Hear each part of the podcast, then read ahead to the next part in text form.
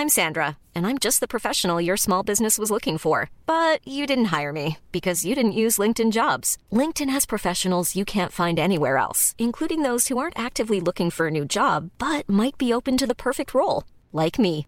In a given month, over 70% of LinkedIn users don't visit other leading job sites. So if you're not looking on LinkedIn, you'll miss out on great candidates like Sandra. Start hiring professionals like a professional. Post your free job on linkedin.com/people today. Many of us have those stubborn pounds that seem impossible to lose, no matter how good we eat or how hard we work out. My solution is PlushCare. PlushCare is a leading telehealth provider with doctors who are there for you day and night to partner with you in your weight loss journey. They can prescribe FDA-approved weight loss medications like Wagovi and Zepbound for those who qualify. Plus, they accept most insurance plans. To get started, visit plushcare.com slash weight loss. That's plushcare.com slash weight loss.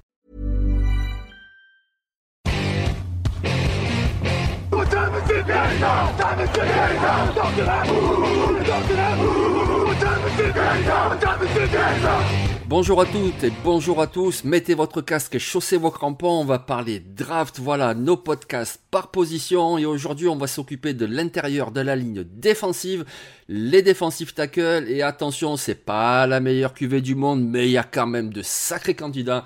Et pour en parler je suis avec Kevin Zermaten, comment vas-tu Kevin? Hello, ça va bien, merci et toi?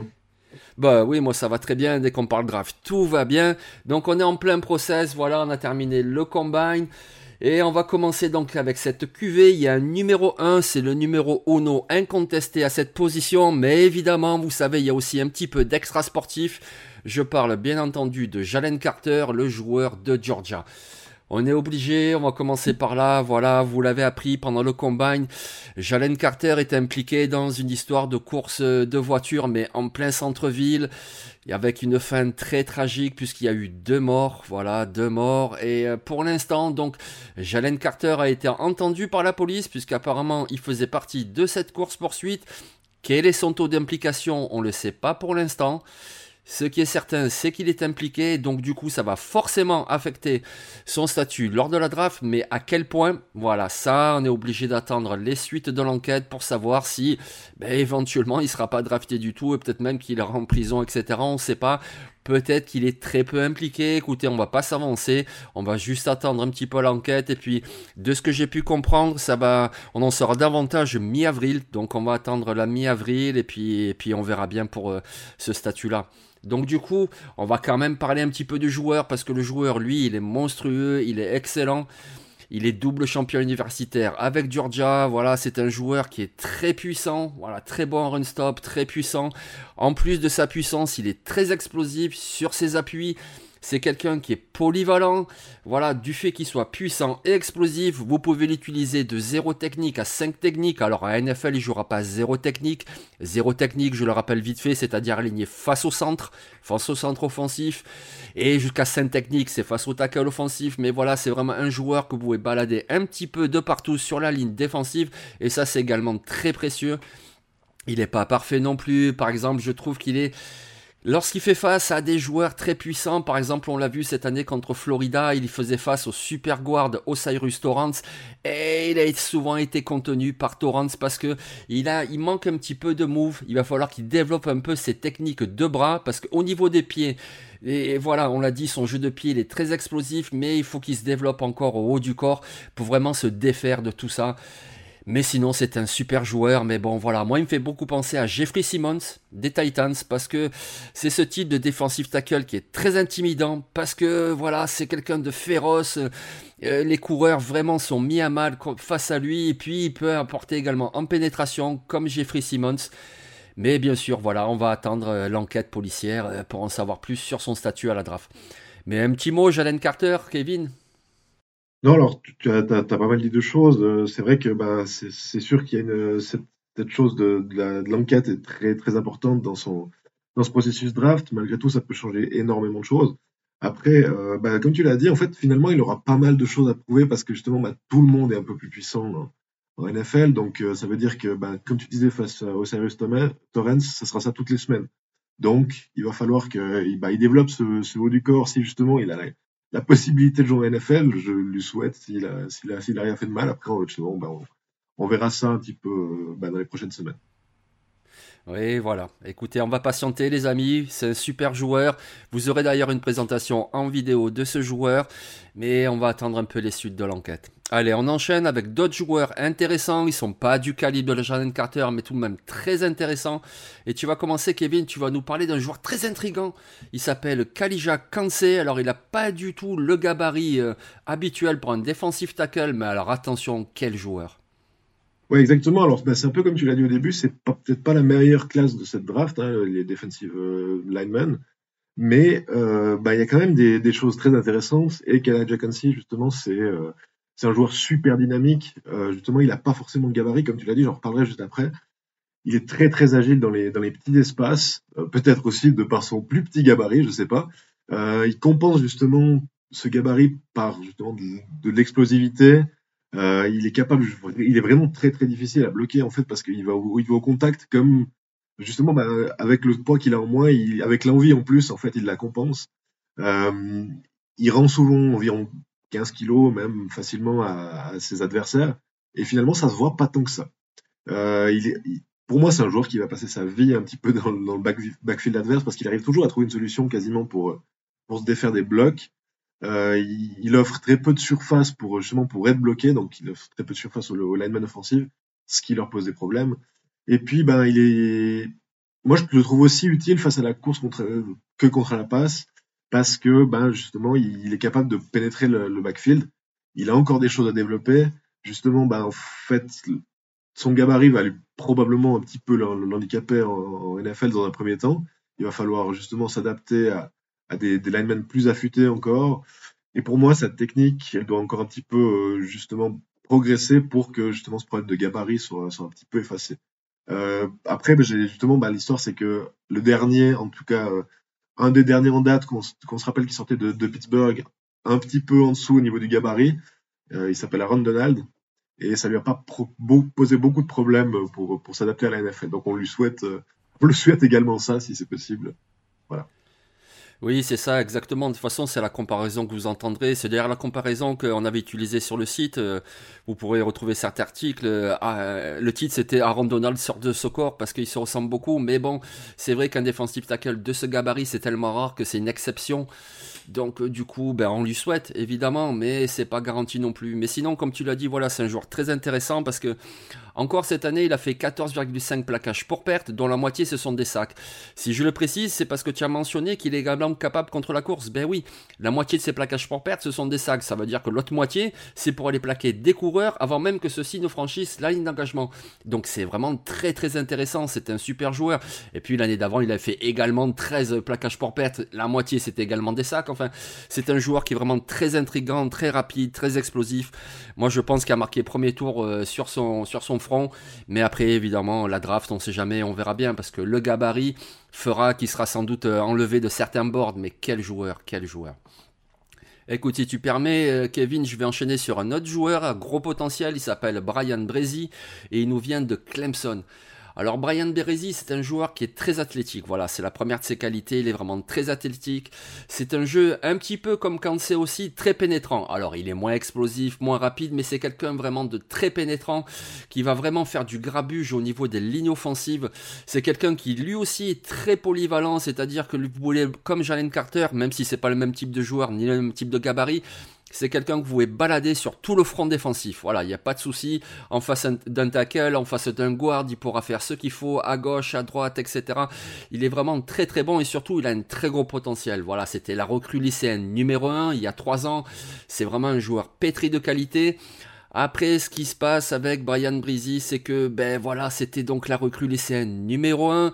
Il a fait une très belle saison freshman. Sophomore, c'était plutôt bien. Et puis, la saison junior, la troisième, ben, c'était pas, comment dire, il n'a pas été mauvais, mais c'était pas non plus la progression attendue. Voilà, il n'a pas progressé comme on l'espérait.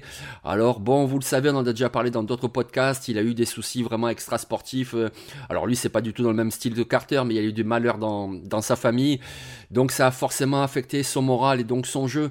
Mais quel potentiel Après, bon, il n'est pas parfait non plus, il est peut-être un petit peu raide. C'est pas celui qui a le meilleur bend. Vous savez, le bend, c'est la capacité à se pencher pour pouvoir vraiment euh, contourner les linemen offensifs. Voilà, il est un poil raide, mais bon, ça se travaille. Mais quel potentiel, quel potentiel ce Brian Breezy? Oui, alors c'est vrai, ouais, bah, comme tu l'as dit, il a, on peut dire en tout cas au niveau statistique, il a un peu régressé au, fur et à mesure de son, cursus à Clemson. Euh, du fait notamment justement de ces, choses extrasportives qui, pour lesquelles il ne peut rien, hein, c'est des choses qui arrivent dans la vie, et puis c'est malheureux, mais voilà. Mais c'est surtout, en fait, moi, comme tu disais, c'est sa position, on va dire, de jeu qui, qui me pose un petit peu problème. C'est quand je disais que Calais Jackensi avant euh, donnait très peu de, de surface à un, à un, lineman offensif pour, pour le bloquer, je trouve que justement Brian Brésil en donne beaucoup souvent. Euh, il donne beaucoup de possibilités et de, de surface sur, du fait aussi qu'il est plus grand, hein, mais euh, c'est quelque chose qui va devoir, qui va devoir beaucoup travailler et être beaucoup plus, euh, on va dire, plié pour, pour pouvoir, euh, pour pouvoir euh, arriver dans le backfield ou en tout cas utiliser ses qualités. Exactement, il y a encore du travail, mais quel potentiel. Et puis, euh, s'il tombe dans le bon système, moi, quelque part, il me fait penser un petit peu à Cameron Hayward, le joueur des Steelers. Voilà. Donc, un defensive end dans une défense en 3-4, et je pense qu'il sera excellent dans ce système-là.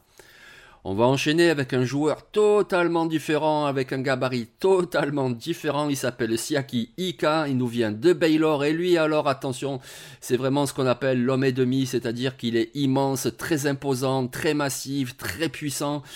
C'est une beauté à voir la façon dont il bull rush ses opposants. Le bull rush, c'est-à-dire, ben, il passe en force, il tend les bras et puis il enfonce tout le monde. Il est vraiment extrêmement puissant. En plus de sa puissance, je trouve qu'il joue très bas sur ses appuis. Donc là aussi, pour emporter les 1 contre 1, c'est vraiment idéal. C'est vraiment le prototype de ce qu'on appelle le nose tackle. Donc vous le savez en anglais, nose ça veut dire le nez.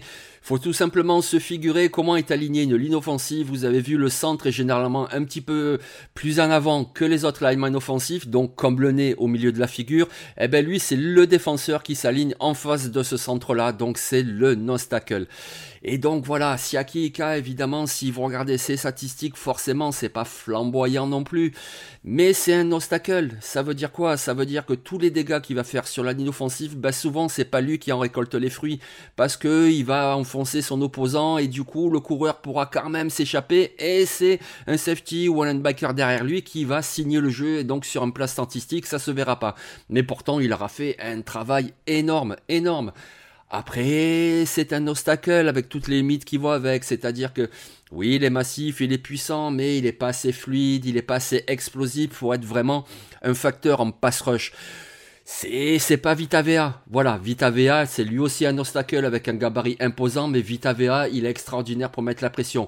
Siakika, il a encore beaucoup de travail pour devenir ce joueur-là, et peut-être qu'il ne deviendra même jamais. Siakika, c'est davantage un joueur pour les deux premières tentatives. Vous savez, les deux premières tentatives, il y a souvent de la course, parfois de la passe aussi, mais souvent de la course. Et la troisième, même s'il y a parfois de la course, c'est souvent de la passe. Mais sur troisième tentative, Siakika, sans doute qu'il devra sortir. Et puis, ce type de gabarit-là, forcément, en NFL, il ne jouera pas non plus plus de 50% des jeux, c'est pas possible. Avec ce gabarit-là, en étant tout le temps dans l'agression, tu as forcément besoin de souffler. Donc là aussi, pour sa cote à la draft, ça le fait baisser un petit peu. Tu peux pas investir autant que sur un Jalen Carter qui restera plus longtemps sur le terrain. Donc c'est plutôt un choix du deuxième tour. Mais l'un dans l'autre, c'est quand même un joueur très intéressant, ce oui, exactement. C'est vraiment un joueur qui va, permettre à son équipe d'avoir des, des 3 et 8, même 3 et 11 et des choses comme ça. Et c'est toujours, une bonne chose, même s'il n'est pas euh, plus de 50% sur le terrain. Euh, c'est, des bonnes situations de jeu, c'est des situations qui permettent à la défense de sortir du terrain. Euh, pour moi, ça a de la valeur, c'est clair. Après, bah, peut-être un petit peu moins que certains autres postes. Et surtout, du fait qu'ils sont un petit peu peut-être moins utilisés. Euh, mais c'est vrai que déjà, un, aussi gros beau bébé, on va dire, qui sort de, Big, Big 12, on n'a pas toujours l'habitude. Et là, c'est vraiment, en plus, euh, c'est vraiment un gros gabarit. Ah oui, donc du coup, c'est quand même un joueur très intéressant. Et oui, moi je pense que peut-être juste après le top 50, il est en jeu parce que voilà, ça apporte forcément à une défense un tel joueur. On va enchaîner avec un autre joueur très intéressant. Là, un profil encore totalement différent. Il est très grand, très costaud, très mobile. Il s'appelle Gervon Dexter et il nous vient de Florida. Ouais, alors c'est vrai qu'on fait un petit peu le yo-yo avec les, avec les profils. Là, quand on parle de Jervon Dexter, c'est vraiment un joueur qui est ultra rapide pour son gabarit. Euh, il est très très bon dans la poursuite, notamment que ce soit du quarterback quand il sort un petit peu de la poche ou alors du running back quand il, quand il fait des courses. Euh, on, ne s'attend pas forcément à, à, ça de sa part quand, quand on le voit. Euh, il a des qualités athlétiques en général assez impressionnantes. il a un très bon bend, justement, je trouve, pour, pour un defensive lineman, contrairement à ce qu'on a pu, ce qu'on a pu dire de, de Brian Breezy avant. c'est plutôt un spécialiste du run block aussi. Alors ça, c'est plutôt justement du côté de Siaki avant. Mais voilà, euh, c'est un joueur qui, qui, qui, qui, prend un petit peu des forces de, de certains joueurs qu'on a, qu'on a, qu'on a cités avant, mais qui fait son propre profil. Euh, le problème qu'il a un petit peu, c'est qu'en fait, s'il gagne, il gagne très rapidement son duel. Euh, s'il gagne sur le c'est en fait sur le premier mouvement et tac, il est directement dans le dans le backfield et il crée du grabuge. Quand ça devient un peu plus difficile, il a un peu plus de peine avec l'effort qu'il donne justement quand quand il est bloqué, il est vraiment bloqué. Et ça, c'est vraiment quelque chose qu'il va devoir qui va devoir travailler. Euh, pour moi, c'est aussi un, titulaire probablement en NFL, mais pas sur les trois downs. Euh, il va falloir, il va falloir justement travailler un petit peu euh, cette technique de pass rush, et puis justement cette, un petit peu cette irrégularité parce que justement s'il gagne pas avec le premier mouvement, souvent il est un petit peu bloqué. il a aussi un peu une position haute, comme on a dit avec Brian Brisé avant. il donne trop de surface à son, à son lineman pour le, pour le bloquer. Et puis, ben, c'est vraiment un joueur qui a un petit peu de peine quand il est sur le reculoir, on va dire quand il a vraiment des double teams donc deux joueurs qui, qui, le bloquent. Il a un petit peu de peine à les, tenir, et puis c'est peut-être là qu'il va falloir aussi euh, améliorer un petit peu, parce que ça crée des, ça crée des, des, trous pour les, le jeu de course adverse ou, ou des choses comme ça. Oui, Gavin Dexter, moi j'aime beaucoup parce que je trouve que son plancher n'est pas le plus haut, mais par contre quel plafond. C'est vraiment un pari sur le potentiel parce que tu vois, tu parlais de trois tentatives. Moi je pense qu'il a tout à fait le potentiel pour être sur les trois tentatives, mais pas pour l'instant. Il faut qu'il travaille. C'est quelqu'un d'encore un petit peu brut, comme on dit. Voilà, il faut le développer. Après, c'est pas étonnant non plus. Il a que 21 ans. Voilà, il aura 22 ans en octobre. Hein, c'est pas dans un mois ou deux mois, quand même, c'est dans, dans six mois. Voilà, il est encore très très jeune, il a le temps de se développer. Quelque part, il me fait penser un petit peu à Javon Killo des 49ers. Voilà, quelqu'un qui a eu besoin d'un peu de temps en arrivant à NFL.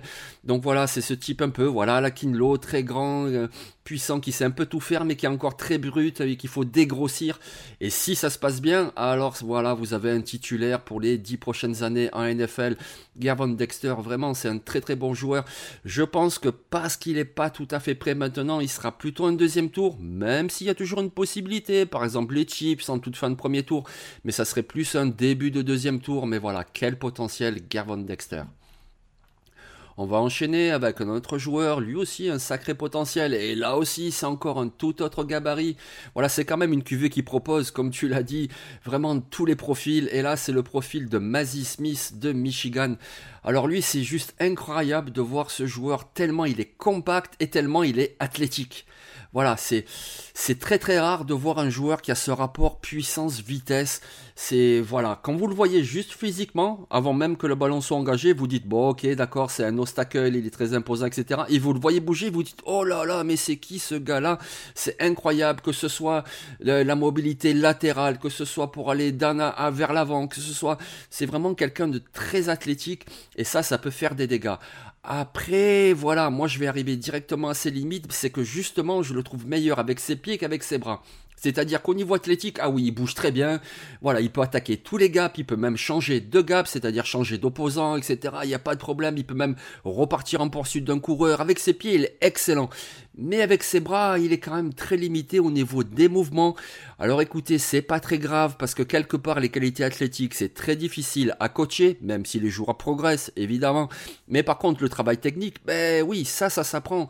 Et donc avec un bon travail technique, eh ben un joueur comme Mazzy Smith, vous pouvez vous dire que le ciel est sa limite parce que si vraiment il progresse techniquement avec un meilleur positionnement des mains, avec de meilleurs mouvements variés, il pourrait devenir vraiment un défensif tackle impressionnant. Ouais, alors c'est vrai que bah, finalement, moi, ce que j'en retiens de ce que tu dis, et je, partage ce que tu dis, c'est un petit peu le, Jalen Carter du pauvre finalement. Euh, pas du très pauvre, hein, mais euh, il est quand même un petit peu derrière dans tous les, dans tous les domaines.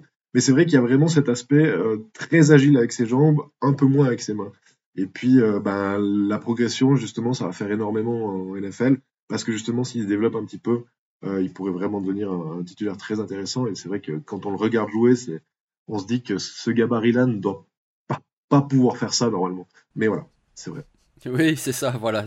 Les, les, fameux monstres. Vous savez, quand on utilise l'expression c'est un monstre, eh ben voilà, lui c'est un monstre. Tu te dis, mais c'est pas possible, c'est juste pas possible. Ben si c'est possible, c'est Mazzy Smith, voilà, c'est juste incroyable.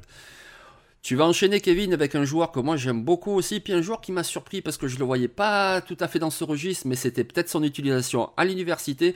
Il est beaucoup plus complet que ça, il s'appelle Keanu Benton, en plus il a un prénom très très cool, Keanu Benton, et il nous vient de Wisconsin.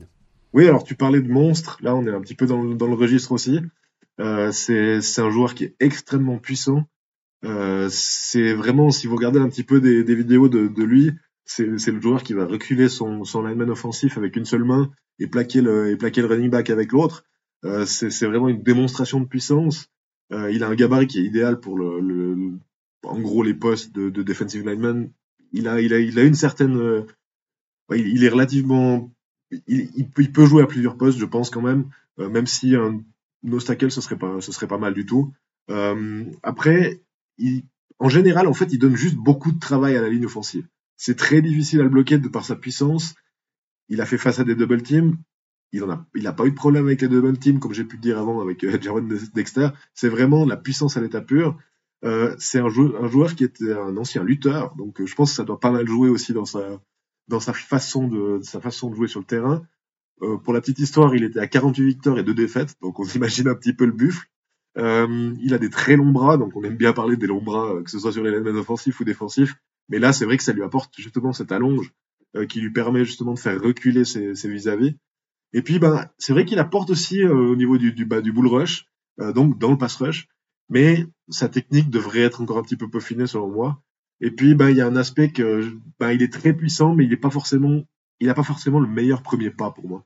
Il va falloir peut-être un petit peu travailler cette explosivité et puis, ben, ça pourrait devenir vraiment aussi un, titulaire intéressant. Oui, c'est vrai qu'il a encore du travail à faire à ce niveau-là, mais quelque part, il m'a quand même surpris. Parce qu'en regardant les matchs de Wisconsin euh, dans la Big Ten, ben, il était vraiment utilisé comme un obstacle en plus dans une défense en 34, c'est-à-dire il était vraiment tout au centre. Et on se disait, bon ben voilà, c'est juste un joueur pour les deux premières tentatives, ce qui est déjà bien. Mais pour le pass rush, ça le fera pas. Et puis on l'a vu au Senior Bowl, il a été vraiment très surprenant dans tous les 1 contre 1. Alors je veux bien, le Senior Bowl, c'est des entraînements, c'est juste du 1 contre 1, c'est pas du match. Mais quand même, quoi, il a montré qu'il avait tout à fait à la fois les mouvements, se servant, comme tu l'as dit, très bien de son allonge, mais même aussi dans son jeu de pied, il est plus explosif qu'il n'y paraît. D'ailleurs, on a vu ses mensurations, il pèse moins lourd que ce que j'avais cru quand vous le voyez sur le terrain, parce qu'il est extrêmement puissant. Et c'est quelqu'un qui finalement tout va apporter cette polyvalence-là. Moi, je pense que s'il se développe bien, il peut devenir tout à fait un joueur pour les trois tentatives. Et alors, dans tous les systèmes que vous voulez, pas forcément un obstacle dans une 34, il pourra très bien jouer également dans une 43. Je pense que c'est un joueur qui est très complet. Je pense que c'est, vous savez, parfois, il y a des joueurs dont on dit il sera meilleur pro qu'il n'a été à l'université. Alors déjà, il était bon à l'université, il n'y a pas de problème. Mais je pense qu'il peut devenir encore meilleur chez les pros. En plus, il est bien utilisé dans un bon système. Moi, quelque part, il me fait penser un petit peu à un Christian Barmore d'Alabama. Alors, les deux joueurs à l'université, je les voyais pas du tout dans le même profil, mais finalement, à NFL, je pense qu'ils pourraient être utilisés de la même façon, parce que ce sont vraiment deux joueurs qui peuvent apporter qui peuvent être complets sur les deux aspects du jeu, de la défense, donc contre la course et même dans l'agression de la poche. Kenny Benton, pour moi, c'est aussi un, un solide deuxième tour. Je ne trouve pas une qualité élite. C'est pour ça que je ne le vois pas au premier tour. Mais par contre, il a beaucoup d'autres qualités. Donc du coup, ouais, pour moi, c'est facilement un second tour. On va parler maintenant, pour terminer cet épisode, de deux joueurs qu'on aime bien. Si tu permets, je vais commencer, euh, Kevin, et je vais commencer en parlant de Zach Pickens de South Carolina. Voilà, c'est un joueur que j'aime bien parce que dès qu'il est arrivé à l'université, c'était vraiment une recrue 5 étoiles et plein de potentiel. En plus, il est arrivé à South Carolina, il y avait que des 5 étoiles de partout, des Jordan Birch, etc. Et puis finalement, aucun d'entre eux n'a vraiment confirmé. Euh, au bout de deux ans, on se disait, bon, ben d'accord, tant pis, ça fait flop, et puis ça va être tous des flops.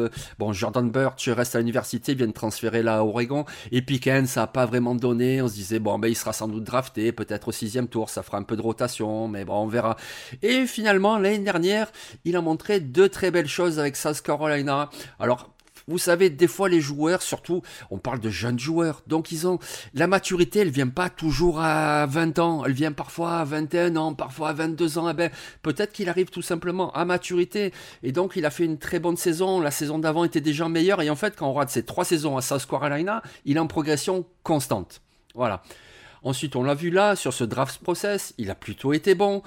Par rapport à son physique et ses attributs, ben, il est grand, il a de l'envergure, il est plutôt rapide. Il te propose de pouvoir jouer dans n'importe quel système, dans une 43, mais pourquoi pas dans une 34 également. Alors je trouve qu'il manque un petit peu de puissance, mais il a vraiment tout ce qu'il faut quelque part. Euh, j'aime bien les comparaisons, voilà, ces comparaisons n'est pas raison, mais moi j'aime bien toujours les comparaisons. Il me fait un petit peu penser à Perion Winfrey de Oklahoma, qui est donc a été drafté l'année dernière par les Browns. Et comme je pense Perion Winfrey, qu'on a très peu vu l'année dernière, ben Zach Pickens aura sans doute besoin d'au moins une saison à NFL, juste être amené comme ça en rotation, le temps de se peaufiner. Mais après, attention, attention, il a vraiment tous les outils à sa disposition et ça peut devenir un joueur très intéressant en NFL, ce Zach Pickens. Ouais, je suis d'accord avec ce que tu dis. Euh, c'est vrai que c'est un joueur qui fait relativement bien tout, euh, qui n'a pas vraiment encore une, on va dire, une zone de prédilection dans son jeu euh, qu'il a gentiment développé, qu'il a, mis, le temps. Je pense que c'est vraiment un joueur qui peut, étoffer un, effectif défensif dans un premier temps, et puis ensuite devenir un, titulaire très solide, voire un super joueur. Et tu vois, Kevin, tout à l'heure, quand on parlait de Siaki Ika, tu nous disais, voilà, un obstacle si imposant, Big 12, c'est très très rare. Euh, oui, effectivement, c'est rare, mais il se trouve que cette année, ben, il y en a au moins un deuxième. Il s'appelle Keandre Coburn et il nous vient des Longhorns, l'université de Texas. Oui, alors c'est un joueur euh, que, je, suis particulièrement parce que j'aime bien, j'aime bien regarder les matchs de Texas. C'est un programme qui, est, qui, assez historique et, et puis voilà, c'est un plaisir personnel. Mais c'est vrai que bah, du coup, j'ai pu le remarquer sur toute l'année. Et puis c'est un joueur qui m'a quand même marqué parce que il a un gabarit assez énorme, mais bah, il reste relativement athlétique. Euh, et surtout, ce qui, enfin, en fait, ce qui me, ce qui m'a fait, ce qui a ressorti le plus pour moi, c'est l'effort qu'il donne dans son, dans, son jeu en fait. Il n'arrête jamais. Il a vraiment un moteur qui est inarrêtable. Il continue toujours jusqu'à la fin de l'action. Quand il y a un quarterback qui sort de la poche, il va le poursuivre et il a la vitesse malgré tout pour pour aller pour aller embêter en tout cas les, les, les quarterbacks. Il a un premier pas qui est très rapide pour son, gabarit, je trouve. Après, c'est vrai que bah, au niveau du gabarit, euh, ses bras sont pas très longs, par exemple, donc il a un petit peu de peine des fois à sortir des, blocs. Sa production n'a pas été énorme, mais comme on disait, comme tu le disais avant, euh, c'est pas uniquement la production statistique qui fait un bon defensive lineman. Euh, et puis, ben voilà, après, c'est vrai qu'il est un petit peu limité au niveau du, rôle qu'il va pouvoir avoir dans une défense en NFL. Mais malgré tout, de nouveau, ça peut être un joueur qui vient étoffer une défense et qui devient un joueur très important, pas forcément dans la statistique, mais vraiment dans, la façon de défendre une équipe. Oui, exactement. Et puis c'est vrai qu'on parle de la NFL comme étant de plus en plus une ligue portée sur le jeu aérien, et c'est pas faux, évidemment. Mais défendre la course, ça reste toujours important. Donc euh, voilà, avoir un defensive tackle tel que Keandre Coburn, ben ça reste important. Ça reste important. Le style de gars que tu vas prendre au quatrième tour, euh, et puis voilà, tu le mettras dans ta rotation. Il jouera peut-être pas tous les snaps, il jouera peut-être pas en situation de passe, mais c'est quand même quelqu'un qui va t'apporter. Donc oui, c'est un joueur très intéressant. Donc euh, il y a encore d'autres joueurs évidemment, mais d'ores et déjà voilà, on vous a fait une présentation d'une QV qui quelque part n'est pas la meilleure du monde. C'est pas la draft 2019 où il y avait euh, Queen Williams, Ed Oliver, Christian Wilkins, Dexter Lawrence, Jeffrey Simmons, c'était extraordinaire. Non, c'est pas ce type-là de QV cette année, mais par contre, vous l'avez compris, avec ce podcast, il y a quand même beaucoup de profils très différents et des profils très intéressants. Et puis en attendant, évidemment, de voir euh, la situation extra-sportive du phénomène Jalen Carter. Et ça, on va voir. Mais en tout cas, c'est déjà une très belle QV. Bah écoute, je te remercie Kevin pour cet épisode. Bonjour à la Suisse d'ailleurs. Ben, merci à toi et puis ben, bonjour à la France du coup. c'est vrai que moi, ça fait toujours plaisir de, participer à ça, surtout en période, en période pré-draft qui, qui, qui, nous, qui nous intéresse particulièrement, la draft squad. Et puis, ouais, c'est toujours un plaisir. Donc, écoutez, ben voilà, on vous souhaite une bonne journée ou une bonne soirée, ça dépend quand vous écoutez ce podcast. Et puis, restez bien connectés.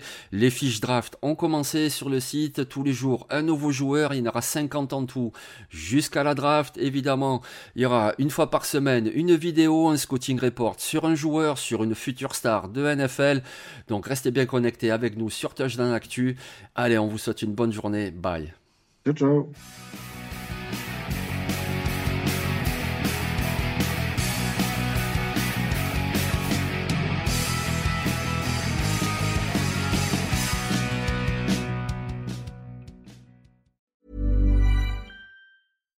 Ready for truly hydrated skin? Meet Hyaluronic Body Serum, a breakthrough in body care from Osea. It's clinically proven to instantly increase hydration by 161%. Their lightweight, fast absorbing serum delivers 24 hours of nonstop hydration for silky smooth skin without the sticky afterfeel. Osea's latest innovation combines the magic of their best-selling hyaluronic sea serum with a new formula that's good for the whole body and five types of hyaluronic acid to target every layer of the skin. Osea is a women-founded, women-led brand that's been crafting seaweed-powered products for nearly 30 years. The best part? Everything Osea makes is clean, vegan, cruelty-free, and climate-neutral certified, so you never have to choose between your values and your best skin. Treat your skin to clean, vegan skincare from Osea. Get 10% off your first order site-wide with code SUMMER at OseaMalibu.com. That's O-S-E-A Malibu.com code SUMMER. When you need mealtime inspiration, it's worth shopping Kroger, where you'll find over 30,000 mouthwatering choices that excite your inner foodie. And no matter what tasty choice you make, you'll enjoy our everyday low prices, plus extra ways to save, like digital coupons worth over $600 each week. You can also save up to $1 off per gallon at the pump with fuel points. More savings and more inspiring flavors make shopping Kroger worth it every time. Kroger, fresh for everyone. Fuel restrictions apply.